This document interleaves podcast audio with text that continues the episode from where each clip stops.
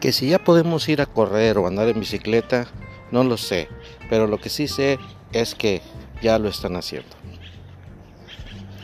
Bueno amigos, ¿qué tal? ¿Cómo están? Mi nombre es Oscar Acuña y bueno, pues como les comentaba en, la introducción, no sabemos si ya podemos andar corriendo, si andar en bicicleta en los lugares donde habitualmente se realizaba, pero lo que sí sé es de que ya la gente está empezando a salir, a correr, a andar en bicicleta en los lugares de aquí de tradición de Matamoros, Tamaulipas y cada vez pues somos, somos, somos más gente, le digo somos más porque ahorita en este momento pues yo acabo, acabo de terminar mi caminata, digo caminata porque pues más que correr es una caminata.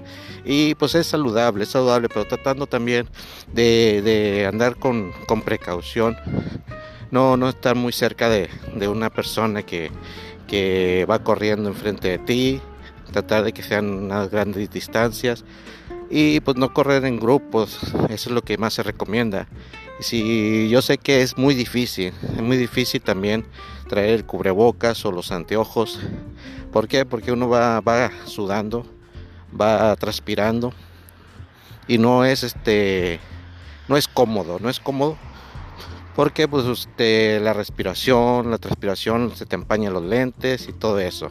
Pero lo que sí es saludable es la cuestión de quemar todas esas calorías que hemos tenido ya acumuladas durante todo este, todo este tiempo. Si usted aún no se ha decidido y se está dando cuenta que en realidad ha aumentado, ha aumentado de peso, pues bueno, si no quiere andar en, al aire libre, como muchos que lo están haciendo, puede, puede hacerlo en su casa. Aproveche, aproveche el tiempo que tiene para, para quemar esas calorías. Yo se lo recomiendo. Su amigo Oscar Acuña y bueno, pues les deseo lo mejor, mucha salud y hay que hacer ejercicio. Tengan buen día. Bye.